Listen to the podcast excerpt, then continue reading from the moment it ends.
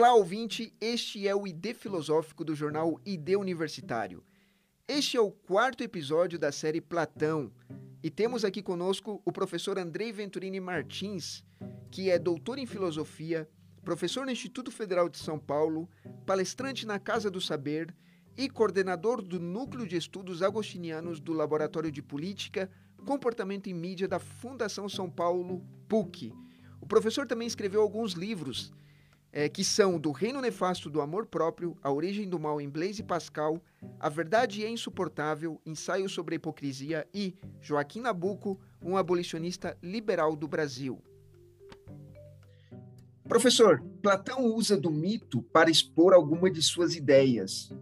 O senhor poderia falar um pouco do mito da caverna e sua relação com a filosofia é, de Platão? Olha, William, essa, essa temática ela é importante quando a gente é, interpreta o, o, Platão, porque o Platão, é, no decorrer dos seus textos, por vezes aparece um mito lá, né? uma narrativa alegórica. E a gente não deve desprezar essa narrativa, porque o Platão ele usa do mito para expor as suas ideias. Agora, a gente precisa entender com clareza o, o significado de mito para o Platão. É, a gente precisa entender com clareza o significado de mito para o Platão. O mito é uma narrativa que recorre a imagens. Então, é, é, dada a impossibilidade do pensamento de se manter de forma autônoma, o Platão ele usa das imagens, né? ele usa é, é, de alegorias. Né?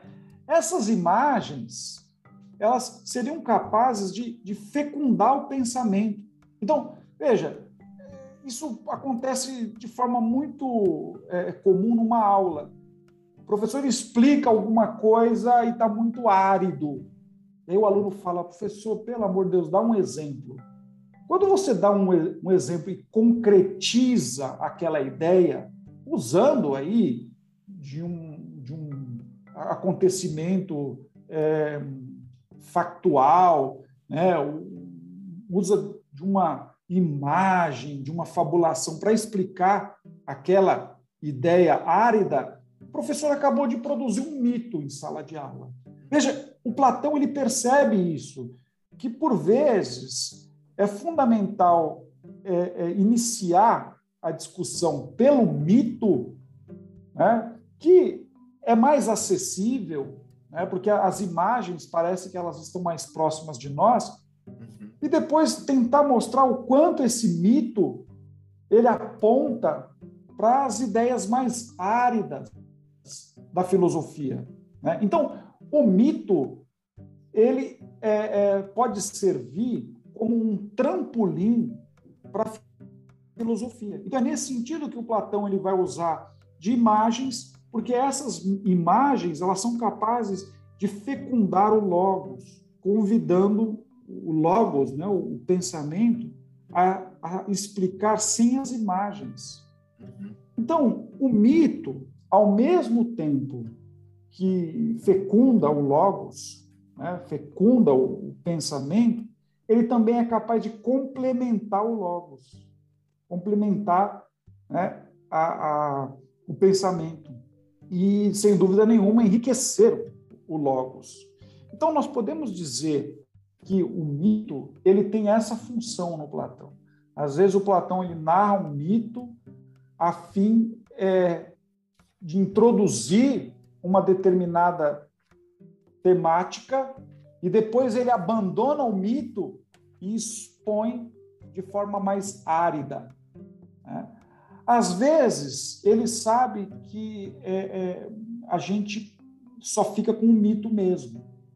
É, parece que a, a, o, o, Logos ele tem um mito, mas o, o mito, o, o, Logos ainda precisa é, usar desse trampolim para avançar uma discussão. Então, veja, o Platão ele vai usar do mito como um instrumento importante. Agora, nós podemos dizer também que o mito é uma opinião verdadeira. Em que sentido? O mito é um raciocínio provável. Então, da mesma forma que as realidades sensíveis são uma imagem do, do ser puro e imutável, pensando aqui a partir do Platão, né, as realidades sensíveis, é um cavalo, né, é uma, eu falei bastante dessa metáfora do cavalo, mas o cavalo é uma imagem sensível da ideia de cavalo, da cavalidade, né?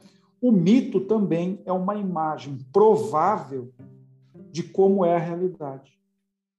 Então, dito isso, nós podemos afirmar o seguinte em relação ao mito no Platão: há uma afinidade muito grande entre o mito, entendendo o mito como um relato por imagens, e a verdade plena e pura, a verdade expressa pelo logoi, a verdade expressa enquanto conceito. Então, há uma afinidade entre o mito e a filosofia, entre a narrativa alegórica e o conceito. Esse é um primeiro ponto. Um segundo ponto é que o mito em Platão é uma fé. Inclusive, é, Platão, por vezes, chega a fazer menção que o mito é uma espécie de pistes, uma fé, ou seja, um, uma esperança, que de fato ele usa esse termo no, Fedro, né? É, o termo esperança no Fedro, é a esperança de que em algum momento isso pode ser explicado a partir do Logos. Eu vou dar só um exemplo disso. O Platão ele escreve uma obra chamada Timeu, na qual é, o demiurgo, que é a divindade do Platão, ele contempla as ideias e a partir dessa contemplação ele tem ao, ao seu lado uma, uma matéria inteligível chamada cora e aí ele plasma o mundo, ele mistura as formas ideais né, com essa cora e o mundo é o resultado disso. Veja, é uma narrativa que muito se aproxima do mito. Né? E interessante que o Platão, nessa obra Timeu, ele explica né, como se dá a geração do mundo, e ele fala: Eu estou explicando na medida do possível. Então, olha só, parece que o mito é justamente até onde é, a, a, linguagem é capaz de ir. E é, é claro, essa linguagem metafórica, ela ainda espera né, uma apresentação daquilo que é metafórico por meio dos conceitos filosóficos. Então, de alguma maneira, no mito, né, os conceitos eles podem aparecer né, a partir do momento que o filósofo analisa aquele mito a partir do logos e aí sem fazer referência às imagens, às alegorias. Então é nesse sentido que o mito ele funciona como um trampolim para o pensamento. vou dar um outro exemplo, que é o mito da caverna, como você muito bem colocou é, na sua pergunta. O livro da caverna ele está expresso no início do livro 7 da República.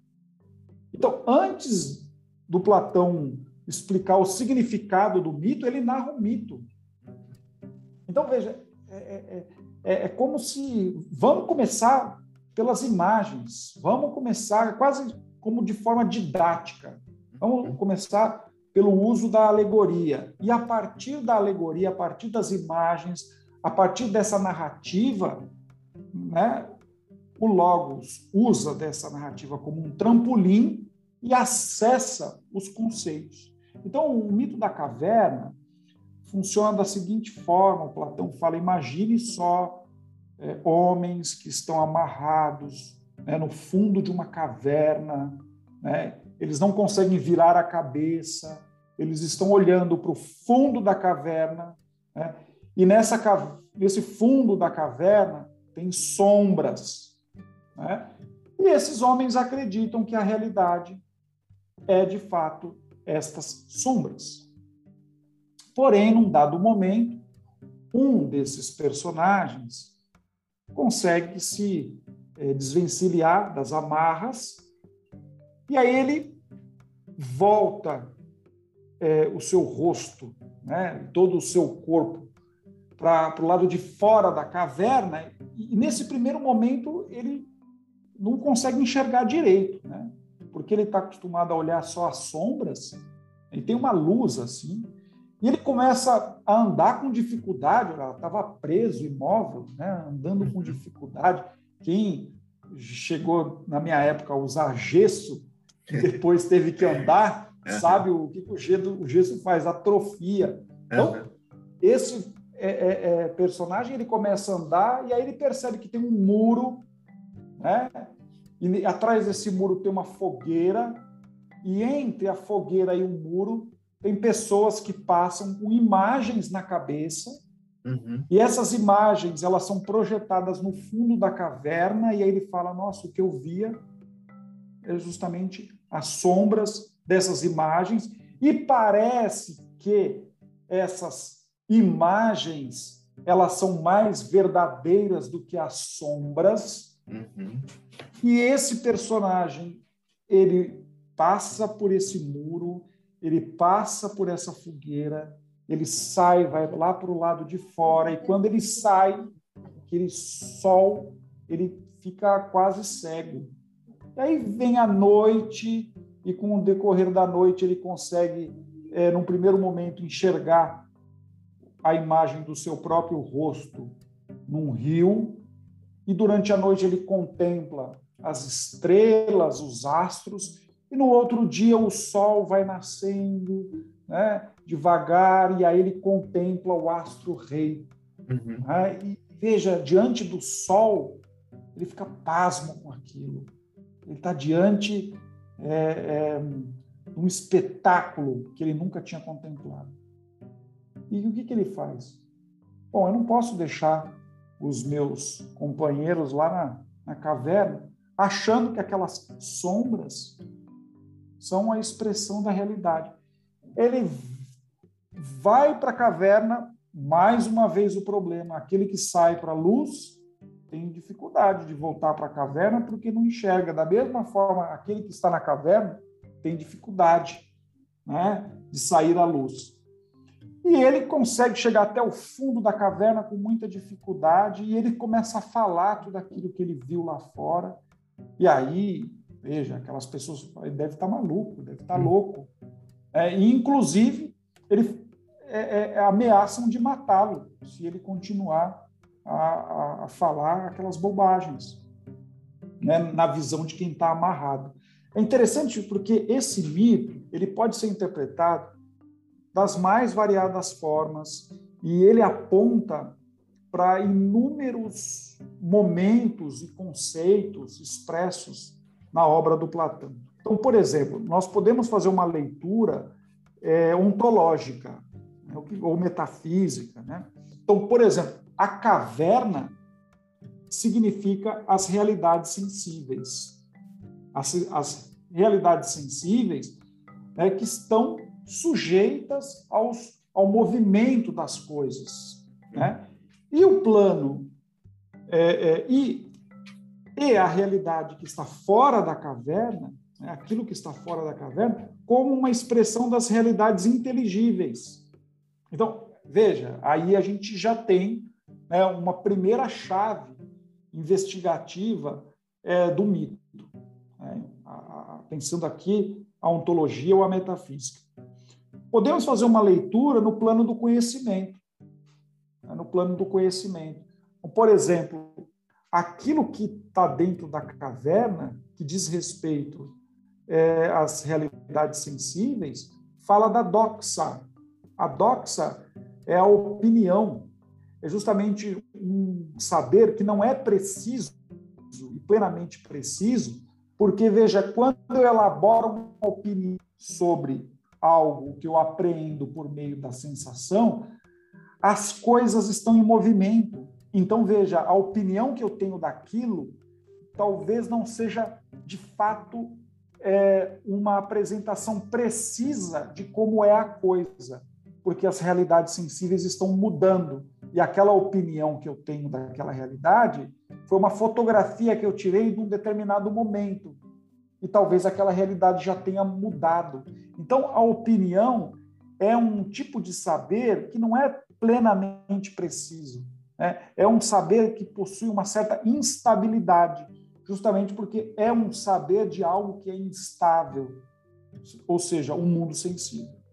Agora, veja, é, as realidades que estão fora da caverna, né? então, veja, num primeiro momento, o rosto que ele vê né? dentro do, do lago, né? as estrelas, os astros, né? o sol, o sol é o bem, é o uno, é o ponto mais alto da filosofia do Platão, isso revela um outro, uma outra forma de conhecimento, que não é doxa, que não é opinião, mas é episteme, um conhecimento claro, preciso, seguro, o conhecimento das ideias.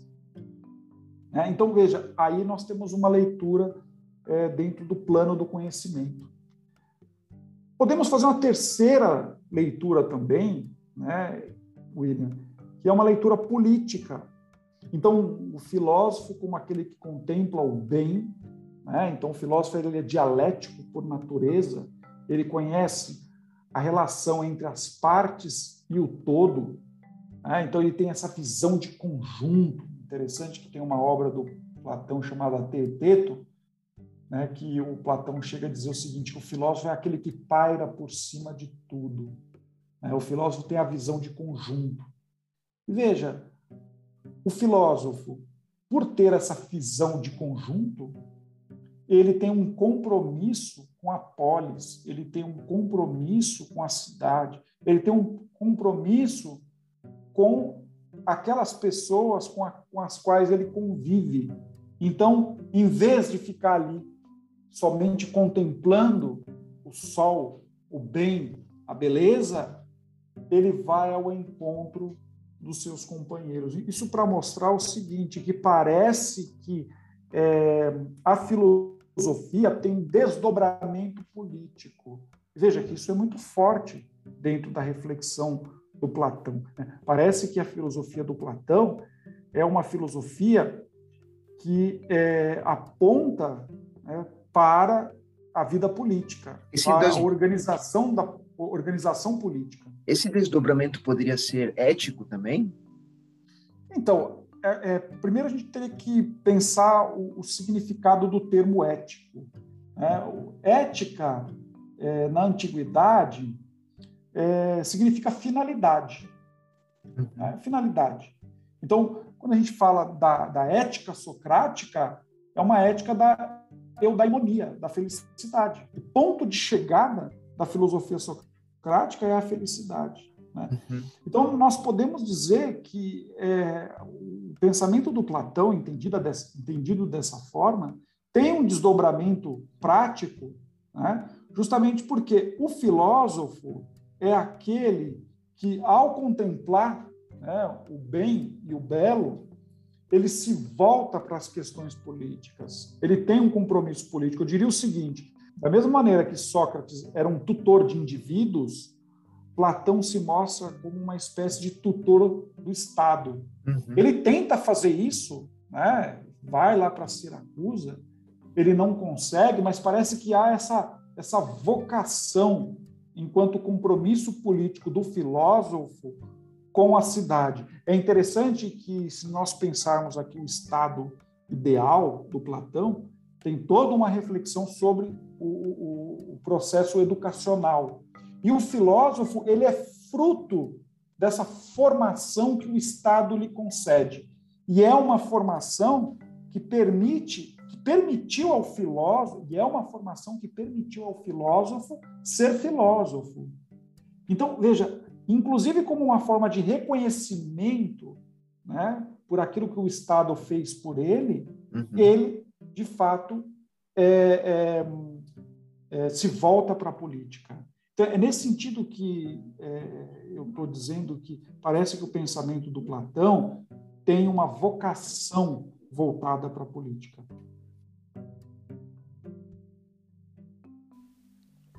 Este foi o quarto episódio da série Platão. Obrigado a você que esteve conosco até aqui e até a próxima.